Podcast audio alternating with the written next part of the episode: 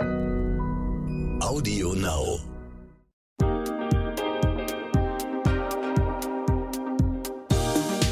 Herzlich willkommen bei der ersten Folge von What the Finance, dem Brigitte Academy Finanzpodcast für Frauen. Ich bin Anissa, 30 Jahre alt, Online-Redakteurin und Host dieses Podcasts. Von dem chaotischen Zustand von meinen eigenen Finanzen habe ich ja schon im Intro erzählt. Seitdem ich beschlossen habe, mich mit dem Thema Geld zu beschäftigen, stelle ich mir eine Frage, nämlich, wo zur Hölle fange ich eigentlich an? Wie bekomme ich überhaupt einen Überblick? Und da hoffe ich, dass mir Claudia Münster weiterhelfen kann. Claudia ist unsere stellvertretende Chefredakteurin und bei Brigitte für die Finanzthemen zuständig. Hallo Claudia, schön, dass du da bist. Herzlichen Dank, schön, dass ich da sein kann. Ja, ich bin seit mehr als 20 Jahren bei der Brigitte. Dass du mich als Expertin für Finanzthemen ansiehst, finde ich total schmeichelhaft. Ich würde ja sagen, ich habe allenfalls dir gegenüber einen kleinen zeitlichen Vorsprung. Ähm, man muss nämlich keine Expertin sein, um sich mit seinen, seinen Geldangelegenheiten zu befassen. Das lässt sich alles in kleinen Schritten erlernen und erarbeiten. Und wie gesagt, vielleicht habe ich ein bisschen früher damit angefangen als du. Ich finde Geld einfach spannend, privat und beruflich. Wir versuchen im Heft mit unseren Themen und auch mit den Events der Brigitte Academy den Frauen einfach Lust zu machen auf das Thema Geld, ihnen so ein bisschen die Scheu vor diesem Thema zu nehmen und jetzt auch mit diesem Podcast. Und ähm, insofern freue ich mich total, dass ich dein erster Gast sein darf. Ich habe ja auch beschlossen, mich diesem großen Thema jetzt nicht mehr zu verschließen und habe mich damit abgefunden, dass das ein sehr langer Weg wird. Und deshalb will ich einfach alle Fragen stellen und auch ganz dumme Fragen stellen, bis ich die Dinge wirklich verstanden habe. Seit wann beschäftigst du dich denn mit dem Thema Finanzen? Oh, beschäftigt sich nicht eigentlich jeder, jede mit dem Thema Finanzen in dem Moment, wo sie ihr erstes Taschengeld bekommt? Also bei mir war es jedenfalls so. Hast du übrigens gewusst, dass es bei Taschengeld auch schon einen Gender Pay Gap gibt? Oh Gott, nein, das wusste ich nicht. gab es gerade wieder eine aktuelle Untersuchung schon, die fünf, vier bis fünfjährigen Mädchen bekommen im Schnitt 17 Prozent weniger als die Jungs. Unfassbar, ne? Das ist äh, erschreckend auf ja, jeden Fall. Das ist es. Ja, also in dem Moment, wo du als Kind Taschengeld kriegst, dann fängst du an, das entweder für Süßigkeiten oder irgendwelches Spielzeug auszugeben oder du packst es in deine Spardose. Und früher hatten wir natürlich dann auch noch diese goldenen Zeiten, wo man dann mit seinem Sparbuch immer einmal im Jahr zur Sparkasse ging und sich dann diese gigantischen Zinsen eintragen ließ. Also wie gesagt, ich glaube, schon von Kindesbeinen hat ja jeder Kontakt mit Geld. Also ich kann mich jedenfalls erinnern, dass das eine ziemlich nette Zeit war. Das heißt, ähm, Geld hat aber auch eine Bedeutung für dich. Ja, natürlich. Geld hat, glaube ich, für jeden Menschen eine Bedeutung. Also es ist, äh, in erster Linie ist es natürlich Mittel zum Zweck. Ohne Geld würde unser Leben nicht funktionieren. Wir kaufen davon die Dinge unseres täglichen Bedarfs. Es ist ein Tauschmittel. Wir kaufen damit Schuhe und Bahntickets und bezahlen damit äh, die Strom- und Wasserrechnungen. Aber es lohnt sich immer tiefer zu blicken und sich selbst mal zu hinterfragen und für sich selbst herauszufinden, was bedeutet mir Geld wirklich. Für die einen ist es Unabhängigkeit, die Chance, seine sieben Sachen zu packen und zu gehen, wenn man keine Lust mehr auf diese Situation hat. Ähm, es ist die Möglichkeit, sich Träume zu erfüllen, langfristige Ziele zu erreichen für andere zu sorgen, was abzugeben von seinem Geld, sich auch mal was Verrücktes zu gönnen. Also mit Geld verbindet sich auch psychologisch ganz viel und es lohnt sich sehr, darüber nachzudenken. Mm, bei mir kam diese Lust, dass ich mich auf einmal mit diesem Finanzthema auseinandersetze, tatsächlich nicht von so ganz alleine. Und zwar war es einfach so, dass mir dieses Thema in den letzten Monaten überall begegnet ist. Sogar auf Instagram haben meine Lieblingsblogger geschrieben, dass es sich so gut für sie anfühlt, dass sie sich endlich um ihre private Altersvorsorge gekümmert haben. Und da habe ich so ganz langsam begriffen, dass ich mich auch einfach selbst damit beschäftigen muss und dass mir dieses Thema niemand abnehmen kann. Ja, und das geht uns, glaube ich, allen so. Und äh, die Erkenntnis, die jetzt wirklich um sich greift, ist, es führt kein Weg dran vorbei. Wir müssen uns ja darüber im Klaren sein, noch nie waren wir Frauen so gut ausgebildet wie heute, noch nie haben wir so gut verdient wie heute, aber noch nie war auch die Notwendigkeit so groß, sich um seine Finanzen selbst zu kümmern. Dieser Gender Pay Gap, von dem wir vorher sprachen, der ja schon mit dem Taschengeld beginnt, der zieht sich ja durch das gesamte Berufsleben der meisten Frauen. Also im Durchschnitt verdienen Frauen 21 Prozent weniger als Männer. Das zieht sich dann durch bis zur Rente. Bei diesem Stichwort Altersarmut, von dem man auch äh, in letzter Zeit immer häufiger hört. Da denkt man ja immer, ja, das sind Geringverdienerinnen, das sind die Alleinerziehenden. Ja, aber es gibt für weibliche Altersarmut auch noch eine ganz andere Risikogruppe, nämlich das sind gut ausgebildete Akademikerinnen, die heiraten, Kinder kriegen, wegen der Kinder dann zu Hause bleiben, dann allenfalls in Teilzeit wieder in ihr Berufsleben zurückkommen und damit halt wertvolle Rentenpunkte verschenken. Es gibt eine Studie des Familienministeriums, wonach die Ehe abhängigkeitsfördernd und existenzbedrohend für diese Frauen ist. Das ist nicht meine Vorstellung von der Ehe, ehrlich gesagt. Hm, das dachte ich mir. ähm, ich würde, ich möchte auch gerne, dass du, dass du weiter deine romantische Vorstellung einer Ehe hast, denn das ist ja auch was sehr Schönes und Romantisches. Aber man muss halt auch einfach mal auf die Statistiken gucken. Es wird im Durchschnitt jede dritte Ehe geschieden. Das Unterhaltsrecht ist auch nicht mehr so, wie es früher war. Und dazu kommt dann auch noch, und das gilt für alle, das gilt für Frauen und Männer und für Verheiratete und Geschiedene und Singles, das Rentenniveau sinkt. Das heißt, uns allen muss klar sein, dass die gesetzliche Rente allein später nicht mehr zum Leben reichen wird, wenn wir dann irgendwann äh, in Ruhestand gehen. Und das Zweite, auch das gilt für alle, es gibt zurzeit keine Zinsen mehr auf unsere Spareinlagen.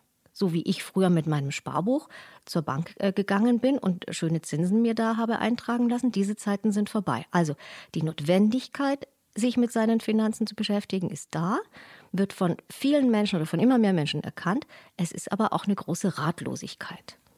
Ich muss ganz sagen, diese ganzen Themen, die du mir gerade ansprichst, sind für mich wahnsinnig weit weg und lösen vielleicht auch gar nicht so diesen Trigger in mir aus, den sie vielleicht sollten. Und zwar beim mir war es mal so, dass eine Freundin von mir in einem Nebensatz in einer WhatsApp-Sprachnachricht erzählt hat, dass sie gerade einen ETF-Sparplan abgeschlossen hat. Und ich war so, what the fuck? Warum zur Hölle weiß die, wie das geht? Woher weiß die zwar eigentlich, was das überhaupt ist? Und zack, war auf einmal meine eigene Motivation da, weil ich dachte, wenn die das kann, dann kriege ich das ja vermutlich auch hin. Und dann habe ich mich mal ein bisschen umgehört in unserem Freundeskreis, habe festgestellt, alle meine männlichen Freunde ähm, investieren schon längst, alle haben Aktien. Warum zur Hölle ist, gibt es immer noch diesen Unterschied zwischen Männlein und Weiblein? Es gibt etliche Unterschiede zwischen Männern und Frauen, was den Umgang mit Geld angeht. Generell, das, da gibt es auch Untersuchungen, Männer fangen tatsächlich schon sehr viel früher an, sich mit ihrem Geld zu beschäftigen und auch Geld be äh, beiseite zu packen. Frauen kommen da erst später auf die Idee und verschenken damit wertvolle Jahre. Also ich habe vorhin gesagt, ich habe äh, erst vor ein paar Jahren wirklich intensiv damit angefangen, mich mit dem Thema Geld und wie lege ich mein Geld an zu beschäftigen. Was mich heute total ärgert, also wenn ich noch mal 30 wäre, meine Güte, Zinseszinseffekt. Anissa, dir stehen, also dir steht die Welt offen. Du kannst noch so viel machen.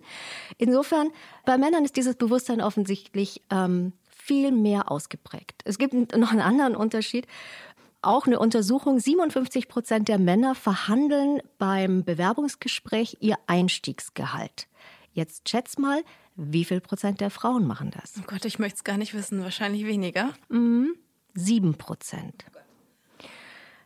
Offensichtlich herrscht also bei Männern da auch ein ganz anderes Selbstbewusstsein und Zutrauen in sich selbst. Und das hat natürlich auch darf man den, uns Frauen noch überhaupt keinen Vorwurf machen. Es hat historische Gründe. Das erklärt sich auch alles ganz logisch. Frauen hatten jahrhundertelang gar nicht die Chance, den Umgang mit Geld zu üben. Du musst dir vorstellen, bis 1958 stand im bürgerlichen Gesetzbuch, dass äh, das Vermögen einer Frau mit der Heirat der Verwaltung des Mannes unterworfen wird. Und bis 1977 konnte ein Mann noch gegen den Willen seiner Frau ihren Job und ihr Konto kündigen. Das ist natürlich lang vorbei, aber ähm, so eine jahrhundertealte Tradition, so das, das hält sich. Noch immer gibt es viele Frauen, die sagen, uh, Geld, nee, damit befasse ich mich nicht. Das ist mir zu kompliziert. Darum kümmert sich mein Mann. Da ist es ein Tabuthema. Dann ist bei vielen auch einfach so eine Konfliktscheu, denn wenn wir jetzt über die, die, äh, die, die Rentenlücke sprechen, dann ist der einzige Weg, das gilt ja auch für Männer wie für Frauen, man muss privat vorsorgen. Für Frauen, die aber der Kinder wegen zu Hause bleiben und, oder auch nur in Teilzeit arbeiten und damit weniger Rentenansprüche erwirtschaften, die müssen mit ihrem Mann verhandeln, wie denn da ein Ausgleich geschaffen werden kann. Das trauen sich viele Frauen nicht oder äh, sie haben Angst, dass es dann zu einem Konflikt kommt. Hm, generell ist es so, was das Geld in äh, Geldanlage in Aktien angeht, ja, das machen in Deutschland viel mehr Männer als Frauen, aber insgesamt machen es halt bei uns viel weniger Menschen als in anderen Ländern. Also da ist noch ein richtig, richtig großer Nachholbedarf. Moment mal. Dir geht das hier alles etwas zu schnell oder vielleicht auch nicht schnell genug, weil du dich schon ein bisschen auskennst in der Finanzwelt. Dann habe ich einen Tipp für dich. Die Brigitte Academy Masterclass Finanzen. Unser umfassendes, flexibles Online-Video-Coaching-Programm, mit dem du deine Finanzen rundum regelst und langfristig nachhaltig in deinen Vermögensaufbau startest. In acht Wochen vermitteln dir vier unabhängige Expertinnen, unter anderem in Videos, Live-Sessions und virtuellen Kleingruppentreffen, alles rund um die Themen wie private Altersvorsorge, ETFs und Fonds, Geld in der Partnerschaft und sogar Immobilien und Krypto. Mit der Brigitte Academy Masterclass Finanzen entwickelst du deine ganz persönliche Vermögensstrategie und setzt sie um. Denn wir von der Brigitte Academy finden, finanzielle Unabhängigkeit verändert dein Leben. Du willst wissen, wie genau? Auf brigitte.de slash masterclass minus Rabatt 100 und die 100 als Ziffer ausgeschrieben, findest du alle wichtigen Informationen zur Masterclass, Timings und Tickets. Übrigens, die ersten 50 Teilnehmerinnen erhalten einen Rabatt von 100 Euro. Und jetzt weiter mit dem Gespräch. Bei mir war es ja so, dass ich irgendwann mal bei dir im Büro stand und dich gefragt habe, welche Bücher ich denn lesen könnte, ähm, wenn ich mich überhaupt mal mit dem Thema Finanzen auseinandersetzen will.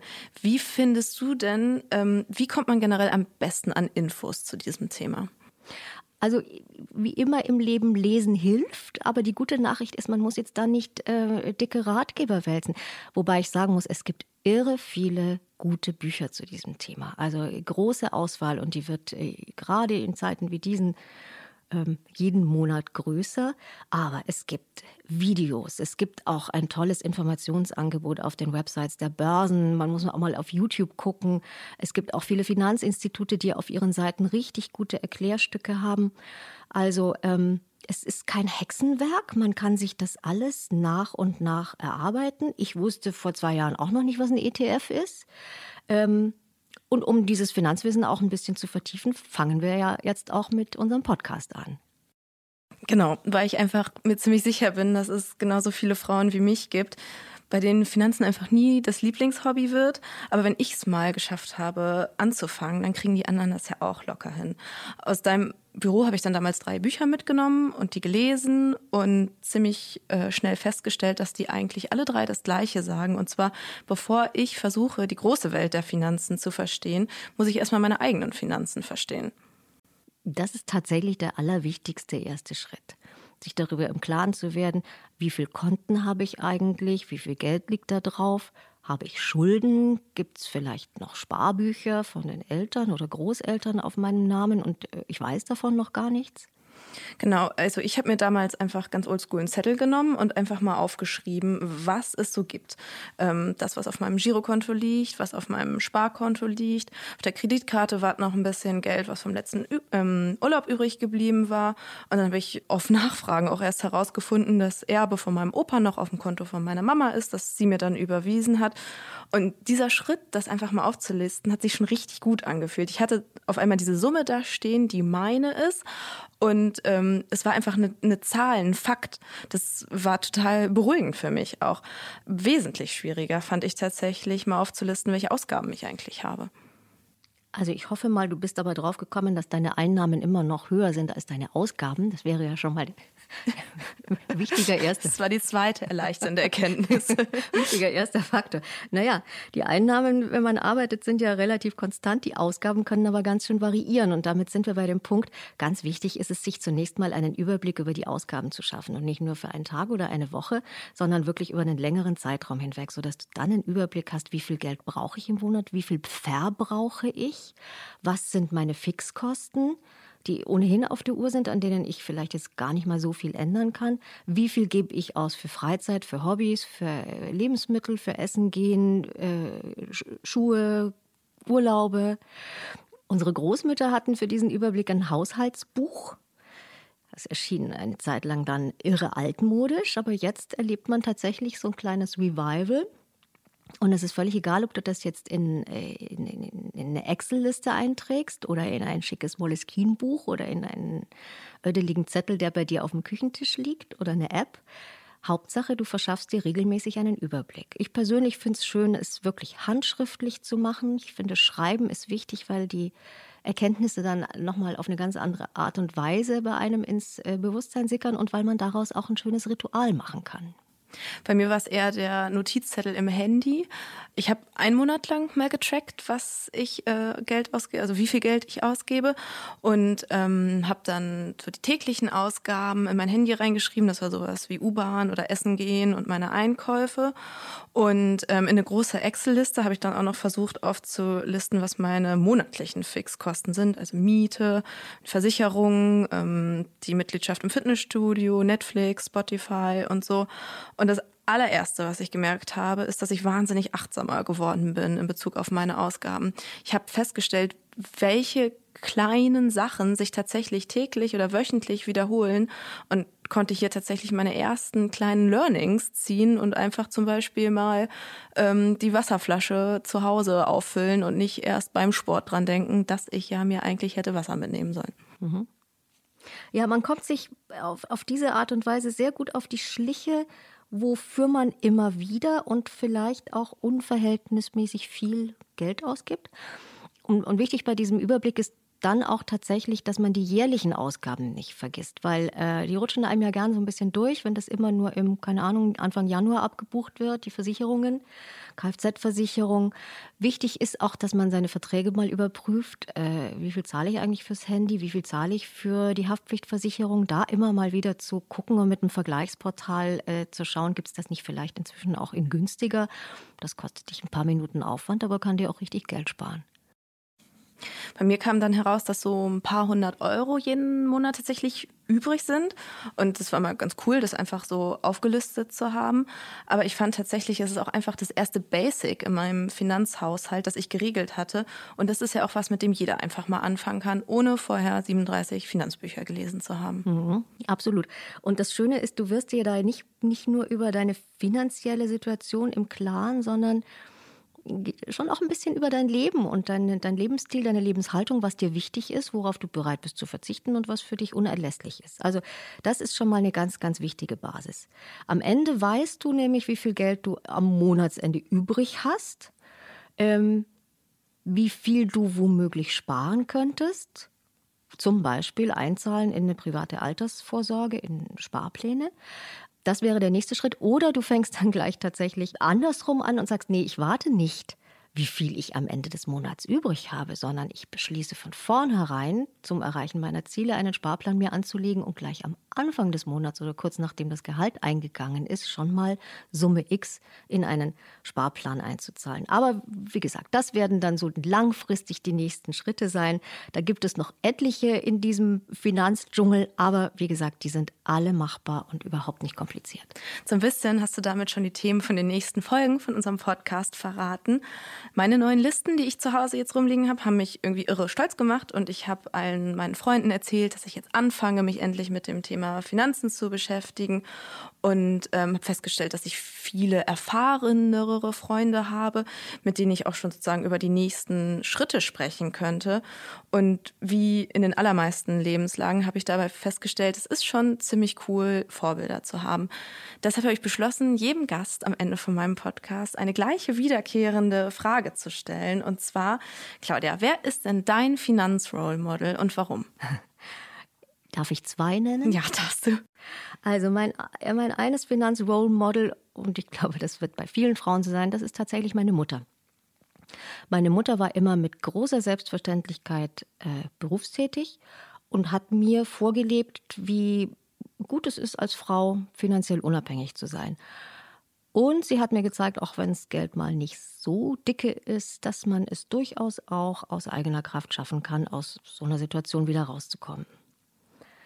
Und mein zweites Vorbild in Sachen Finanzen ist tatsächlich eine ausgewiesene Finanzexpertin. Das ist Helma Sick.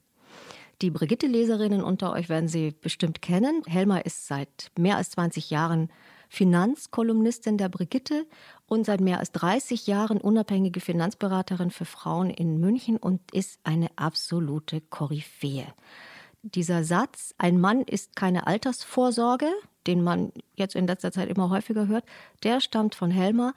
Und Helma Sick ist für mich das Beispiel, der Prototyp einer Frau, die kämpft und sich nicht unterkriegen lässt und andere Frauen unter ihre Fittiche nimmt und äh, sie motiviert und ihnen zur Seite steht und ihnen hilft, ja, finanziell unabhängig zu werden. Ich glaube, genau solche Frauen brauchen wir. Und ähm, danke, dass du die mit uns geteilt hast und danke, dass du zu Gast warst in What the Finance. Vielen Dank. Wenn ihr zusammen mit uns eure Finanzen auf Vordermann bringen wollt, stellt euch am Ende von jeder Podcast-Folge doch einfach die Fragen, die wir hier behandelt haben. In dieser Folge war das sozusagen der Kassensturz. Und die fragen, wie viel Geld habe ich eigentlich im Monat zur Verfügung? Heißt, wie viel Geld gebe ich monatlich aus? Wie viel Geld kommt rein? Und wie groß ist die Differenz dazwischen? Die Checklisten, die mir bei meinem eigenen Kassensturz geholfen habe, poste ich nochmal im Instagram-Account der Brigitte Academy. Und da verrate ich dann auch nochmal, welche Bücher ich gelesen habe, ganz zu Beginn.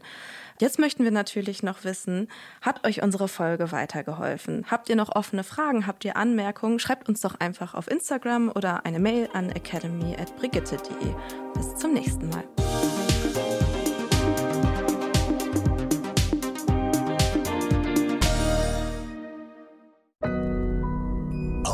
Now.